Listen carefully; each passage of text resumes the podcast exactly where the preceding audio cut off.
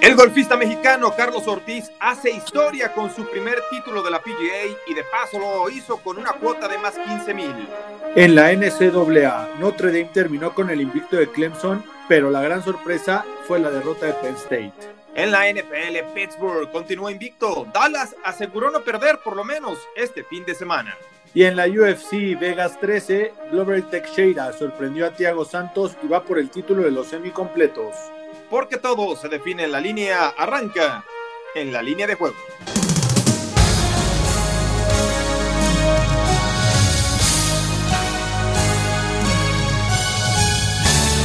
Estás a punto de entrar al verdadero mundo del deporte, un espacio donde los detalles son lo más importante para ganar. Hasta tus oídos llegará una investigación única, un cuidadoso análisis y la información precisa sobre cada uno de tus equipos y deportistas favoritos. En la línea de juego, arranca en este momento con alerta todos tus sentidos. Comenzamos.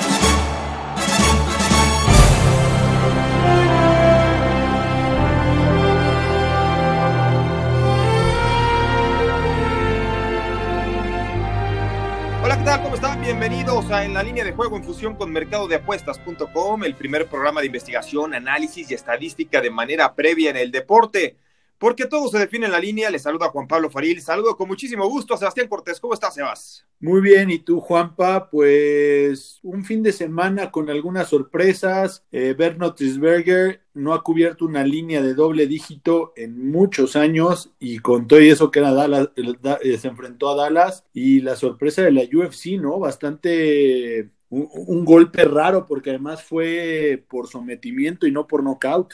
Sí, que, eh, que de hecho Glover Teixeira era favorito por sometimiento en cuanto a las posibilidades para ganar. Ha, ha estado pues eh, demasiado preciso en su técnica a ras de lona, lo dominó, así podemos decirlo, salvo los primeros segundos del round número uno, Sebas, a no ser que tú pienses diferente, y quizá algunos segundos del round número tres también, donde Thiago Santos daba la impresión que podía noquear a Glover Teixeira. Glover dejó pasar la tempestad y bueno, se animó, lo llaveó y cuando ya lo tienes contra la lona y haciéndole la guillotina, pues no hay forma, no hay poder humano que te libre de eso, sobre todo con el gran poder que tiene Glover Teixeira y su llaveo. Y Thiago Santos, pues tanto que habló previo a este combate, se va, se tuvo que tragar sus palabras y Teixeira a sus 41 años va por el título de los semicompletos, ¿eh? Sí, la, la, y la verdad estuvo entretenida, ¿eh? Yo no le vi mucho, mucha opción a,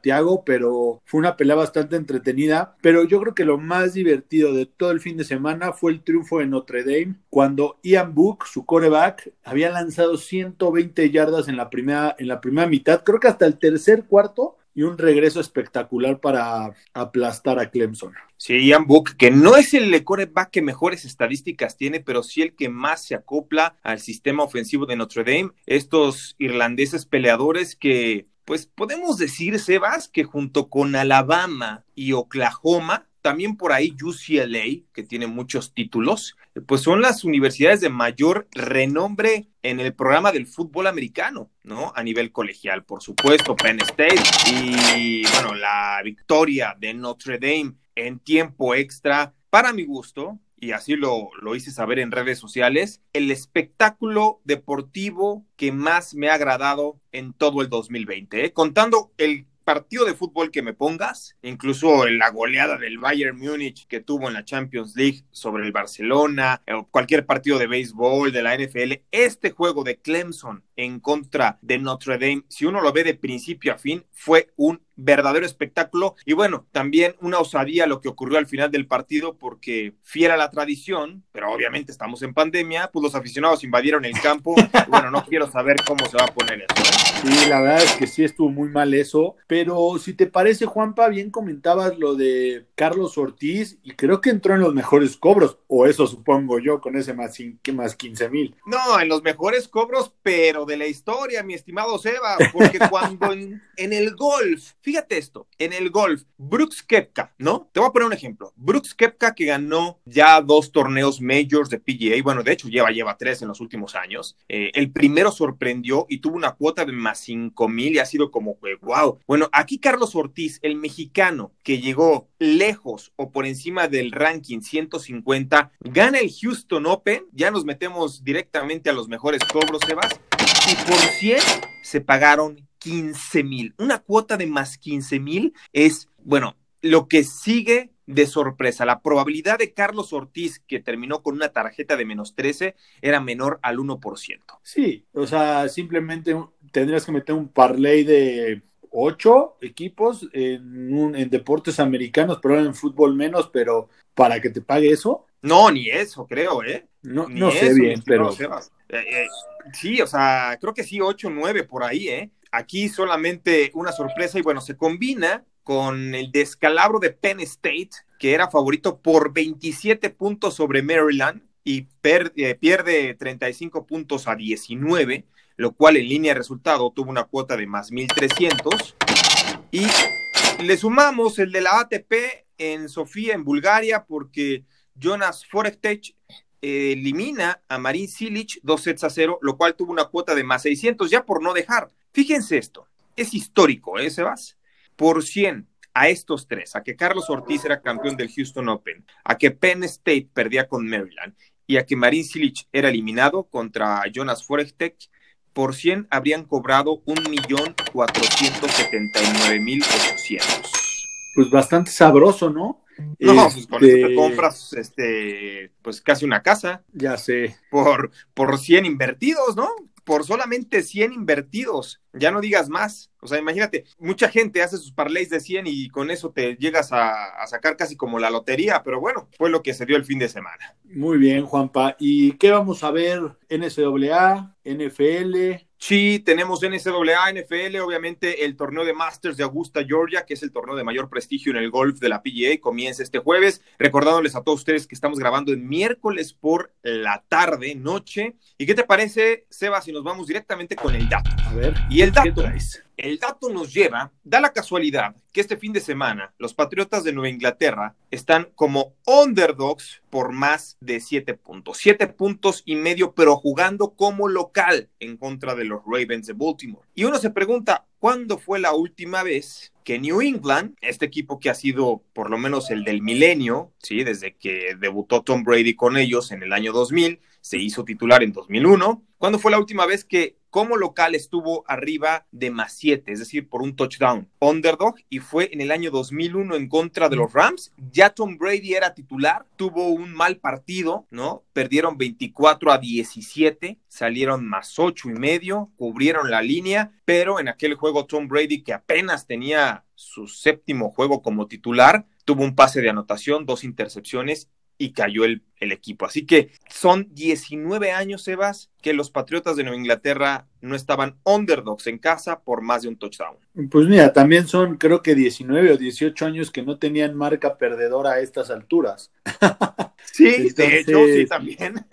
Están cambiando, sí. están, están, cambiando muchas estadísticas. Es de los pocos equipos que no te puedes basar en los históricos para tomar una decisión de apuesta. Entonces, pues va a estar, va a estar interesante ver cómo reacciona Robert Kraft y Bill Belichick al futuro de la franquicia, ¿no? Sí, va a ser muy interesante. Por supuesto, se vienen cambios, se vienen horas de ajustes. Me queda claro que Cam Newton no es la solución, así que son de las situaciones que va a tener este equipo que se hizo de una gran afición en los últimos 20 años. ¿Quieres hacerte de una gran afición, Sebas? Comienza a ganar campeonatos. Eso que es la que... forma más orgánica. A ti te pasó para bien los para Cowboys. con el Necaxa, ¿no? O con y los con, Cowboys. Y con los Cowboys. Entonces, y con los Chicago Bulls, y así nos ha pasado a muchos que no nada más nos, nos engatusan y después se retiran y, y bueno, nos dejan las administraciones pésimas. Así que esto es lo que, lo que ocurrió eh, o lo que tenemos para el dato. Y les recordamos que ingresen al concurso de tipsters de mercadodeapuestas.com, es completamente gratis, ahí hacen sus picks de la NFL, eh, todo, solamente tienen que cumplir con algunos requisitos.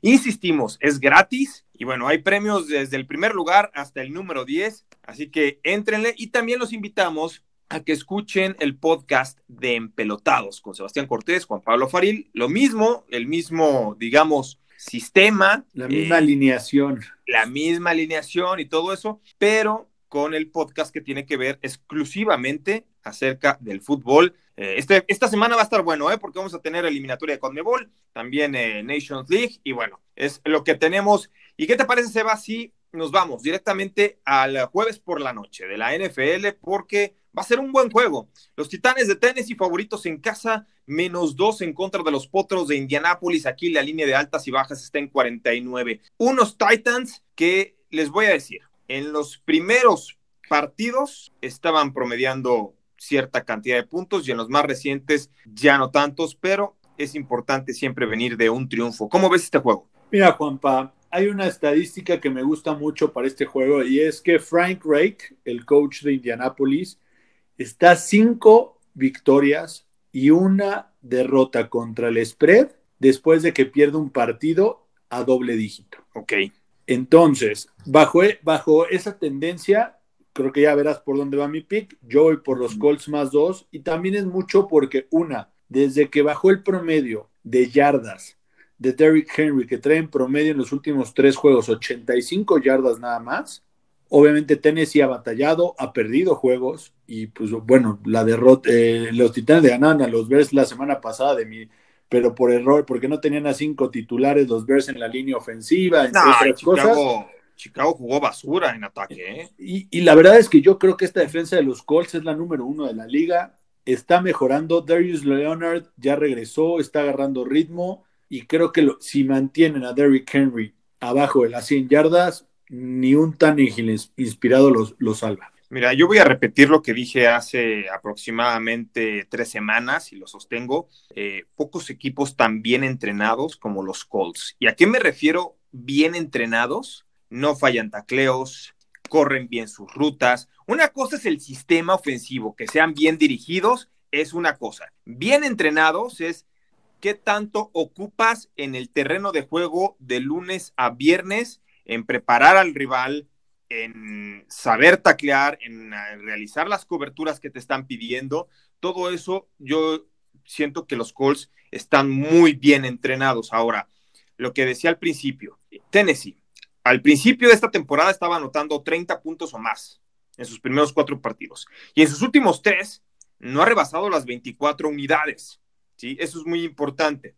Aquí hay algo que me gusta como opción número uno, yo sí siento que los Titans, el hecho de jugar como local, tienen las condiciones para llevarse el triunfo. Y hasta cierto punto la línea no me desagrada porque apenas es menos dos, es decir, un gol de campo. Sin embargo, hemos visto que esta clase de rivalidades es muy pareja, donde los Colts eh, ya saben lo que es ganar en Nashville. De hecho, el año pasado ganaron ahí 19 puntos a 17 cubrió tres de los últimos cuatro handicaps en contra de Tennessee. Así que mi opción para este juego es al under, que está en 49 unidades. Me gusta también. Eso, eso, es lo que me gusta, porque yo siento que tú lo señalabas, ¿no?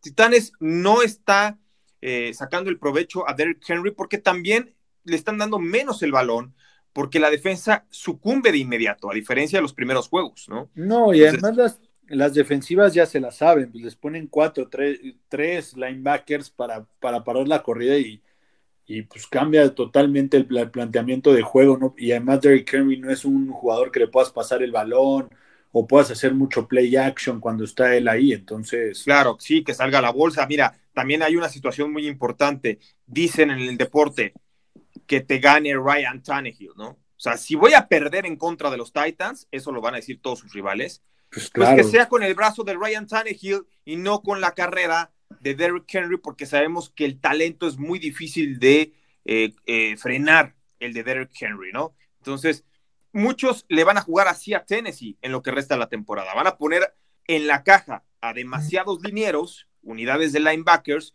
y que sea Ryan Tannehill el que con su brazo los obliga a ganar. Así que, ¿te gusta que vayamos con las bajas? Órale, me late, me late. Venga, Venga, ese es nuestro pronóstico para el jueves por la noche. Y nos vamos con los duelos del domingo. Steelers todavía invictos, menos siete y medio en contra de los bengalíes de Cincinnati, duelo divisional, pero, pero, pero, Ben Roethlisberger ha sido incluido junto a Gerald Hawkins, Jalen Samuels y Vince Williams en la lista de COVID y su participación es incierta. ¿Por qué? Porque convivieron con jugadores que dieron positivo a COVID, entonces no se sabe si van a participar. De hecho, en muchas casas de apuesta esta línea está cerrada. Así que, ¿cómo lo ves este juego divisional? Los Steelers mantendrán el invicto, Sebas, sufrieron el domingo, ¿eh? Mira, te la voy a, la voy a poner muy sencilla. Juega Rotisberger, dame los puntos, menos siete y medio, menos ocho, menos diez, van a ganar los Steelers. No es tanto que sea Rotisberger, pero esa, la, la, realidad es, y se vio hasta contra Dallas, cuando estaba Rotisberger en el campo, era otra la ofensiva. Sí, con una pierna, es otra. Eh, eh, totalmente otra. Y esa, esa defensiva, la verdad, es muy difícil de leer. Para un rookie como, como Burrow va a ser muy complicado, le van a pegar mucho. De por sí ya lo sacan muy seguido. Entonces, pero si no juega Rotisberger, veo un partido cerrado y tomo los puntos de los Bengals. Estoy completamente de acuerdo contigo y para la desgracia de todos nosotros, ya, ya ha pasado que yo el sabadito hago mi parlay de college, aprovecho y digo, no se me vaya a olvidar, hago el de una vez el de la NFL, no me vaya a levantar tarde, lo que sea, cualquier cosa puede ocurrir. Y resulta que el sábado en la noche, pues te barren y te cepillan a dos, tres jugadores clave por COVID, ¿no? Ya ha pasado, ya ha pasado en esta NFL. De hecho, eh, hay una cantidad impresionante de partidos en college que se van a suspender este fin de semana y ya la NFL está tomando cartas en el asunto porque también la situación que, ha imperado, sobre todo con las elecciones que se dieron en Estados Unidos a nivel presidencial, pues en un mayor número de contagios, día a día están rompiendo el récord de contagios. Entonces, eh, no sabemos qué va a suceder. Eh, opino lo mismo que tú. Si juega Rotlisberger, voy con Steelers. Si no juega, voy con Bengals. Así de fácil y sencillo. Otro juego interesante. Los Santos de Nueva Orleans, que al parecer ya van en serio con una muy buena racha de cinco victorias consecutivas en las cuales han promediado 31 puntos a favor por 21 en contra, es decir, ganando sus duelos por 10 unidades, por doble dígito. Y precisamente es la cuota que les colocan los Oddsmakers, menos 10 en contra de los 49ers. ¿Qué te puede llamar la atención para pronosticar tomando en cuenta que la línea total está en 50 puntos?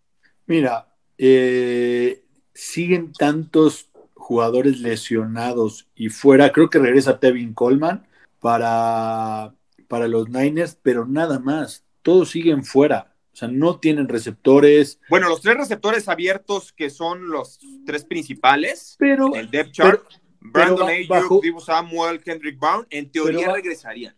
Pero ¿bajo qué nivel? Ya regresó Divo Samuel una vez, se volvió a lesionar. Ayuk se lesionó. Entonces, yo lo, yo ahí la realidad, y la verdad es que Nick Mullens. Eso, eso. Entonces, me voy con los Santos. Los Santos tienen una buena defensa, nos lo enseñaron contra Tampa Bay. Bueno, contra Tampa Bay jugaron muy bien los Santos. Me, da la impresión de que su defensa no es tan buena como cuando jugaron contra Tampa Bay, ni tan mala como anteriormente, donde estaban recibiendo muchos puntos. Pero con que sea medianamente buena, con que sea medianamente buena, Juanpa, tienen para contener a Nick Mullens. Sí, sí, estoy de acuerdo, estoy de acuerdo, sí, sí, y aquí fíjate que hay dos, hay dos picks que me gustan. Santos de Nueva Orleans menos 10 y las altas que están en 50, porque es un partido en el cual considero que Nueva Orleans, así, sin exagerar, le puede meter más de 36, 37 puntos a San Francisco. Y si está en 50, pues que los 49ers no se vayan con 13, que bueno, ya pasó con Tampa Bay, que por eso es lo que te iba a decir. Le fallamos. Fíjate que en mi all-in fue el único que me falló, ¿eh? Sí, a todos nos fallaron esas altas. Sí, los traía, era de hecho de los picks que más me gustaban en la semana y le atiné a los del college, le atinamos a todo menos a eso. Así que voy con Nuevo Orleans. Ese es el pick que me gusta o más me convence, el menos 10, que tiene un 53% de probabilidades, según mercadodeapuestas.com, de hacerse. Me gusta, Juanpa. Yo voy contigo también. Eh, cualquiera de los dos creo que son atractivos mientras no nos apliquen la que solo le metan tres puntos, ¿no? A los Santos. Sí, y es que esa defensa, insisto, pues se cayó de la cama, ¿no? No, no estaba, yo creo que ha sido de los peores partidos que le hemos visto a Tom Brady en su carrera. Obviamente ya no son lo mismo los tres mosqueteros que 20 años después, pero también la defensa de los Santos no es como para dejar en tres puntos. De acuerdo. ni a Dallas, ¿no? Ni a los Cowboys. Sí, sí, sí, es, no, Totalmente de acuerdo. No es ni siquiera mediana, pero bueno. Otro juego, Patriotas de Nueva Inglaterra, lo decíamos con el dato, más siete y medio en casa en contra de los Ravens. La temporada pasada Baltimore ganó 37 a 20 como local, estaba Tom Brady, ahora es otro equipo muy distinto. Eh, Baltimore, desde la temporada pasada, cuando es visitante y favorito por más de siete unidades, tiene marca de 6-0 al resultado, 5-1 al handicap. ¿Cómo lo ves? Dame a los Ravens 100%, esa defensa que es mucho mejor que la de los Jets. No, es más, no creo que los Patriotas anoten más de 14 puntos y los Ravens se la van a llevar leve porque no son un equipo como, como los Santos o como algunos otros que no les importa meterte 60 puntos. No, a los Ravens les importa ganar y yo creo que este, este partido va a terminar un 28-14, 31-14. Sí, caray, los Patriotas de Nueva Inglaterra, de repente al inicio Cam Newton nos ilusionó por dos, por dos razones, porque yo sí, como sigo demasiado el college, los jugadores que la rompen en college, me gusta verlos triunfar en la NFL, ¿no? Eh, no me gusta que digan, ah, es que en college es una cosa y en NFL es otra. O sea, creo que sí va muy de la mano y por eso ya me gustaba ver jugar a Tim Tebow, eh, Cam Newton, que de hecho, fíjate, muy poca gente sabe, pero Tim Tebow y Cam Newton fueron compañeros de equipo con los Lagartos de Florida, fueron campeones, pero Cam Newton como estaba en la banca, pidió su traspaso a Auburn, ¿no? Ahora sí que Tim Tebow lo tenía en la banca y en Auburn, bueno, ganó el Heisman, la rompió por completo, fue primer pick colegial, eh, gran figura, también llevó a, las Panteras a un Super Bowl. Nunca me ha gustado Cam Newton en lo personal, se me hace que era bueno mientras podía correr, le lesionaron el hombro, lo conmocionaron varias veces, ya no puede correr y no es bueno, no es Sí, con el brazo en la No es preciso, no es un buen coreback y es muy posible lo que le pueda llegar a pasar a Lamar Jackson en algunos años. Sí, la lectura, la lectura es la que a mí no me agrada de Cam Newton, es un tipo que no sabe leer todavía las defensas al nivel de la NFL. Yo estoy de acuerdo contigo, voy con los Ravens, menos siete y medio, si me los ponen menos nueve también los tomaría. En el total no me voy a meter porque es una incógnita cuántos puntos pueda eh, cooperar el equipo de los Patriots. Este partido va a ser el domingo por la noche y de una vez tocamos para darle mayor vigencia al podcast el juego del lunes. El lunes los Chicago Bears más dos y medio en casa en contra de los Minnesota Vikings favoritos. La línea total en este momento, miércoles, no dudamos que se vaya a mover mucho en los siguientes días, está en 45. La campaña anterior, Chicago ganó en dos ocasiones, 16-6 como local, 21-19 en gira, pero estos osos, ah, en ataque son un desastre, Sebas. ¿Cómo lo ves? Mira, sí son un desastre, pero yo creo que es más desastre la defensa de los vikingos. Uf, así lo ves. la defensa de los vikingos, ya decir que es hasta peor que la de Dallas o que la de Seattle, está grave, ¿no? Pero están esas tres en el, top. Viene de dos victorias, Sebas. O sea, a ver, sí, estoy de acuerdo, la defensa de los vikingos, pero a un equipo como Green Bay que estaba promediando 40 puntos por juego nada más les permitió 20 y a otro 22, eh, por así decirlo, y a otro como los Leones de Detroit les permitió 20, o sea, son dos victorias seguidas de los vikingos también, ¿no? Pero son divisionales, puede ser, pero al final de cuentas, si tú me dices, ¿en quién confías más? ¿En la defensa de los Bears o en la ofensiva de los Vikings? Porque ese es el enfrentamiento que tenemos. Sí, sí, sí, sí. O sea, yo no creo en lo personal, y Dalvin Cook para mí lo tengo en todos mis, casualmente lo tengo en mis fantasies. Yo no creo que corra 200 yardas otra vez, 180 yardas otra vez. Es muy, muy complicado que un corredor o un jugador tenga tres partidos de ese tamaño en la NFL. O sea, eh, volvemos a lo que es el, lo que es tenis. ¿Y qué, va a qué van a hacer los, los, osos? Mete a todos a la caja. Ron Quan Smith. Tienen una defensa muy buena contra la carrera. Yo creo que al final de cuentas va a ser un partido tan cerrado y por eso tomo los puntos de los Bears. O sea, no creo que sean ni altas. O sea, sí me, encantan las bajas de 45. Las bajas de 45, ahí sí, ya era, ya era tiempo, ya era tiempo de que nos pusiéramos de acuerdo. A mí me encantan las altas. ¿Sabes por qué? Yo este partido no creo que sea mucho por los ataques y por las defensas. Me da la impresión de que en este juego se van a anotar puntos en equipos especiales, en entregas de balón. Esa es la forma en como yo veo que se van a anotar puntos. No porque sean ofensivas sostenidas, prolongadas. Eh, no, no, no, no, no. Este juego va a ser de intercambio de balones, donde los Bears, aunque le puedan arrastrar a los vikingos en la siguiente serie, van a fomblear o van a interceptarles en la yarda 20 y ahí va a anotar vikingos. O sea, veo ese partido o esas condiciones. Por eso me inclino por las altas. Creo que los vikingos tienen más posibilidades, pero no me voy a meter en el handicap. Voy con el over. Aquí sí no nos pusimos de acuerdo, tú vas con las bajas. Me gusta, me gusta. Y creo que pasamos a la NCAA, ¿no? A la NCAA, porque fíjate que uno de los, el partido más atractivo para este fin de semana, tomando en cuenta que el fin de semana anterior pronosticamos que Notre Dame iba a tener muy buen juego en contra de Clemson. Decíamos que se iban a hacer las altas y se hicieron incluso mucho antes de irse a overtime. También pronosticamos que el juego de Georgia se iba a ir al over y lo superaron por, mucho. Así que hoy tenemos Virginia Tech, los Hokies en contra de los Huracanes de Miami. Esta rivalidad, Sebas, me fascina. Me fascina porque durante años este juego se transmitía incluso por ESPN en jueves. Era clásico, cuando tenían el clásico del jueves por la noche.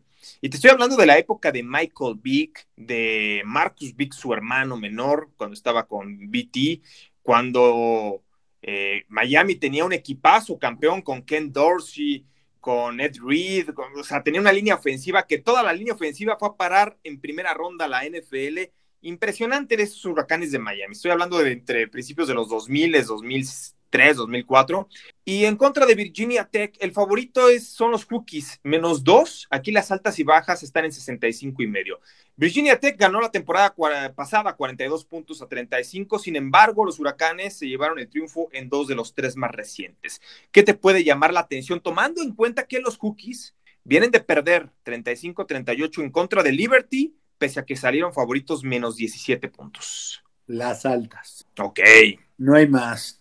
Son dos equipos que al final de cuentas se caracterizan en sus partidos por eso, normalmente meten más de 30 puntos y les meten más de 30 puntos, no son equipos muy defensivos. Miami llegó a ser muy defensivo en los años pasados cuando se ponían la cadena y todo, pero le siguen metiendo muchos puntos, sí tienen muchas eh, intercepciones, tienen muchos fumbles recuperados, pero les meten muchísimos puntos. Entonces me encantan las altas de 65.5.